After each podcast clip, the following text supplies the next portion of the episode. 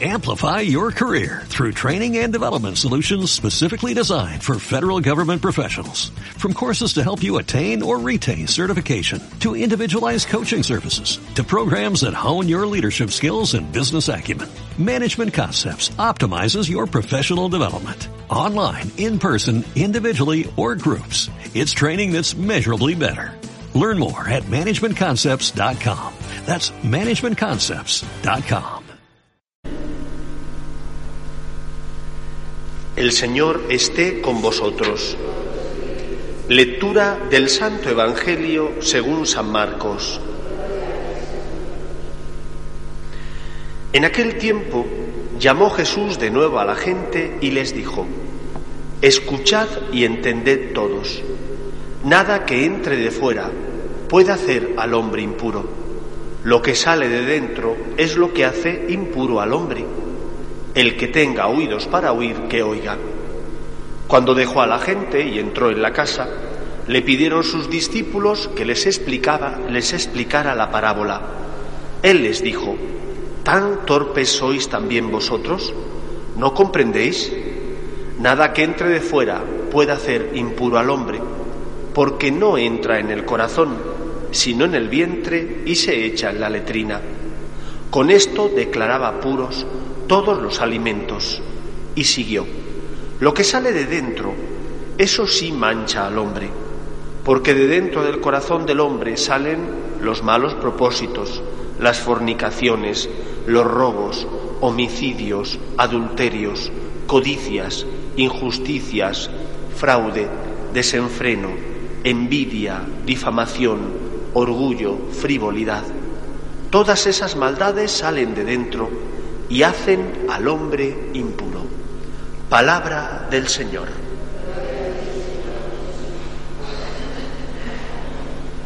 El Evangelio de hoy nos habla de la verdadera antropología cristiana, o no solo cristiana, sino judio-cristiana.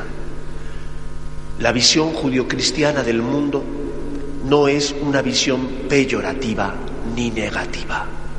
Al contrario, si leemos las primeras páginas del Génesis, en ese libro se nos dice no sólo que Dios crea de la nada, ex nihilo, según los teólogos, es decir, llama a la existencia lo que no existía, crea de la nada, sino que además crea de la nada y todo lo que crea es bueno. Cada día de la creación, al final del mismo, el autor del Génesis pone en boca de Dios estas palabras. Y vio Dios que era bueno. La creación, obra de Dios, por tanto, no puede ser tenida como algo negativo o malo. De hecho, algunos autores del Nuevo Testamento, como San Juan, cuando hablan del mundo, no se refieren al mundo como creación de Dios. Normalmente siempre hablan del mundo como algo opuesto a Cristo. Por ejemplo, Jesús dice, el mundo no le conoció, yo sí le he conocido, hablando del Padre. ¿A qué mundo se refiere San Juan? Se refiere a aquella parte de los seres humanos que están en contra de Dios, pero no se está refiriendo al mundo como creación, como obra de Dios. El mundo creado por Dios es bueno. Y por eso dice Jesús que nada que entre de fuera hace impuro o hace malo al hombre. Lo que hace malo al hombre es lo que nace de nuestro corazón. Y por eso nosotros, continuando con esta antropología judio-cristiana, no solo tenemos una visión buena de las cosas creadas por Dios, sino que además tenemos que hacer un buen uso de los dones, de los talentos, de los regalos que Dios nos ha dado. Por ejemplo, los bienes materiales. Nunca la Iglesia ha estado en contra de los mismos. Nunca la Iglesia ha dicho que tener una buena casa donde cobijarte sea mala. Lo que la Iglesia te dice es cuidado con pervertir la razón por la que Dios creó las cosas materiales. Si en lugar de ser un servicio para ti se convierte en una esclavitud, estás pervirtiendo la vocación la razón por la que Cristo, por la que Dios creó esos bienes materiales. Si mi razón de existir es tener, me estoy convirtiendo en un esclavo de unos bienes materiales que Dios creó para mi beneficio y que paradójicamente se han convertido en motivo de esclavitud. Ahora que estamos atravesando esta crisis económica tan grave y seria, estamos viendo cómo muchas familias a lo mejor han sido desahuciadas. En unos casos porque les han engañado vendiéndoles pisos y dándoles hipotecas a un precio exageradamente alto, pero vemos que hay otras que a lo mejor se endeudaron por querer tener y tienen a lo mejor dos, tres, cuatro casas y su felicidad parecía que consistía en amasar, en tener eran incapaces de disfrutar de la vida, de la familia, de la posición económica que tenían porque querían poseer más. ¿Hasta qué punto esos bienes no se habían convertido en esclavitud para ellos? La culpa no es de los bienes. Los bienes no son malos. Soy yo el que hace un mal uso de esos bienes. El dinero.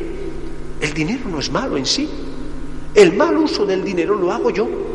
Cuando solo tengo avaricia en mi corazón y quiero poseer a toda costa. O cuando utilizo el dinero para fines malos. Pero el dinero en sí no es malo. Los bienes no son malos. Somos los hombres los que hacemos un mal uso de los mismos. Dicho esto, sí que es verdad que en muchos momentos mi corazón se siente atado a estos bienes materiales. ¿Qué es lo que tenemos que hacer? Tenemos que luchar por ser verdaderamente libres. Tenemos que luchar por ser desprendidos, desprendidos, por hacer un uso justo de todos esos bienes materiales, que Dios los ha creado para tu beneficio y para el beneficio de tus hermanos. Y esta quizás sea la clave. Cuando mis bienes solo son míos, cuando solo pienso en los bienes como algo que yo poseo y que solo es para mí, más pronto o más tarde esos bienes significan mi atadura, significan que vivo esclavizado a los mismos. Hace no más de tres cuartos de hora o una hora, escuchaba en una de las radios generalistas de aquí de España una entrevista con un empresario extranjero que lleva más de 15 años viviendo en Cataluña hablaban evidentemente del tema de la secesión y de cómo los empresarios estaban en contra por lo que ello significaba. Y ha dicho unas palabras que en boca de un empresario chocan, pero que vienen a reflejar lo que muchos empresarios son. Y son personas que buscan no solo su beneficio, sino el bien común. En esta España nuestra, que en tantos momentos ha demonizado al empresario, que es una persona que se juega su dinero, que es una persona que invierte su dinero no solo para su beneficio, evidentemente, él invierte su dinero para que eso genere, sino también para que cree un bien social. Y decía esto, cuando una autoridad política como la Generalitat de Cataluña quiere buscar la secesión, eso afecta a todas nuestras empresas. Pero no solo a mí, que soy el dueño de la empresa, sino también a mis trabajadores y al tejido industrial que la empresa crea y que necesariamente fomenta un bien común en la sociedad.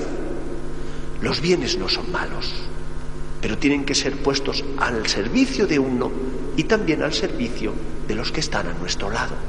Preguntémonos, ¿estoy haciendo un justo uso de los bienes o mi corazón está atado a los mismos? Es de dentro del corazón de donde nacen las malas pasiones. Soy yo el que pervierto esos bienes creados por Dios y que son buenos y los pervierto porque los utilizo no como un arma para generar bien en la sociedad, sino como un arma que genera únicamente esclavitud, amasar fortunas. Cuando solo es ese tu deseo, te esclaviza y te hace hacer un mal uso de los dones que Dios creó para sus hijos los hombres para el bienestar de sus criaturas. Pues pidámosle al Señor que nuestro corazón no esté apegado a los bienes de este mundo, que al contrario, nuestro corazón desee únicamente amar y se sirva de los dones y talentos de este mundo para esa finalidad, la de su servicio, pero también la de amar a los hermanos. Que el Señor nos bendiga. Nos ponemos en pie. Amplify your career through training and development solutions specifically designed for federal government professionals. From courses to help you attain or retain certification, to individualized coaching services, to programs that hone your leadership skills and business acumen, Management Concepts optimizes your professional development. Online, in person, individually, or groups. It's training that's measurably better. Learn more at managementconcepts.com. That's managementconcepts.com.